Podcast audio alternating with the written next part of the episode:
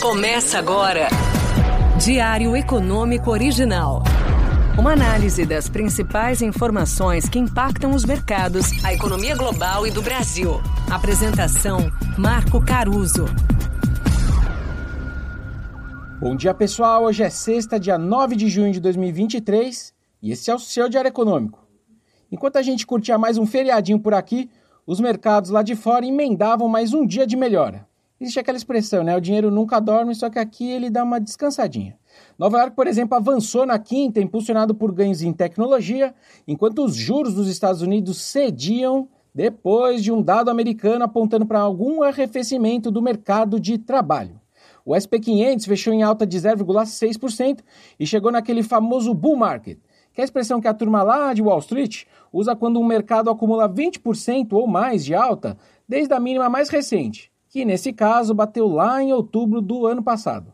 O que se viu ontem foi mais uma vez os auxílios desemprego aumentando agora para 261 mil novos pedidos, nível mais alto desde outubro de 2021. Isso acabou reforçando as esperanças daqueles que veem o Fed parando, pelo menos por agora, esse ciclo de alta dos seus juros. Lembrando que a próxima reunião já é na próxima semana. Um número semanal como esse não deveria influenciar tanto a decisão, isso é verdade. Mas ele entra num contexto maior, né? Numa combinação ali que a gente está vendo desde a sexta passada de taxa de desemprego para cima, sinais de desinflação que estão vindo do atacado ao redor do mundo todo, inclusive também dos últimos relatórios recentes do PMI. Meus cinco centavos de contribuição nessa discussão, né? Se o Fed para ou não. Eu não pararia porque a velocidade de queda da atividade e da inflação ainda é bastante lenta aos olhos da meta deles. Dito isso, eu já falei aqui para vocês que o Powell parece querer parar nas suas falas, né? O Powell é o presidente do Fed. E eles também já botaram o número 2 para falar recentemente, e ele também foi nessa linha de pausa. Acho que eles pararam, mas vai ser uma decisão não consensual, isso é bem claro. Bola dividida, o presidente não perde. Talvez eles tentem contar uma história de que não hesitariam em retomar se precisarem, né, o ciclo de alta, como aliás o nosso Copom fez aqui, só que todo mundo sabe que depois que se parou, o sarrafo para voltar atrás é muito alto. É nesse contexto que a gente também viu o dólar perdendo força recentemente, certo? Ontem mesmo ele sofreu uma desvalorização de 0,7% contra uma cesta de moedas desenvolvidas que são pares dos Estados Unidos. Para quem conhece, é o famoso DXY, que acabou batendo aí seu ponto mais baixo em duas semanas. Vejam que os movimentos dos outros BCs de países desenvolvidos recentes foram no sentido de seguir subindo os juros, a exemplo da Austrália e do Canadá que surpreenderam ainda essa semana. E aí, por diferencial de juros, essas moedas acabam tendendo a ganhar do dólar. Outra notícia importante de ontem veio da China, Seis bancos estatais comerciais chineses cortaram suas taxas de juros seguindo essa estratégia recente do governo de tentar impulsionar o crescimento da economia diante desse consumo que tem se mostrado enfraquecido.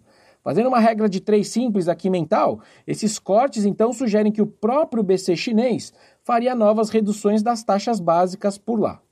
E aí, nesse contexto todo internacional positivo, o principal fundo de índice de ações né, brasileiro, negociado em Nova York, que é o EWZ para os mais íntimos, acompanhou esse bom desempenho e valorizou 0,7%.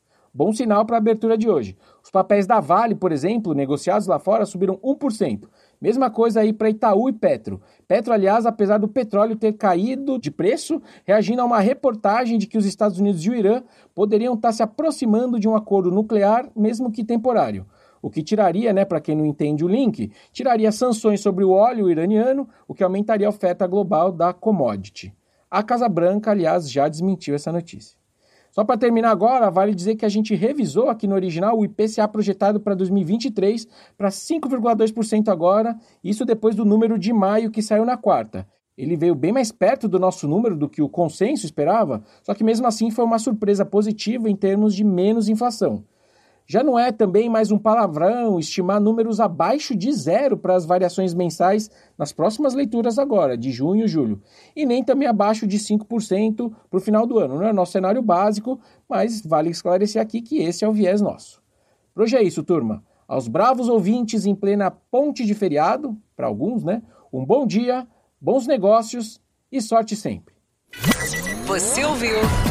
Diário Econômico Original. Uma análise das principais informações que impactam os mercados, a economia global e do Brasil. De segunda a sexta, às seis da manhã, no Spotify e YouTube.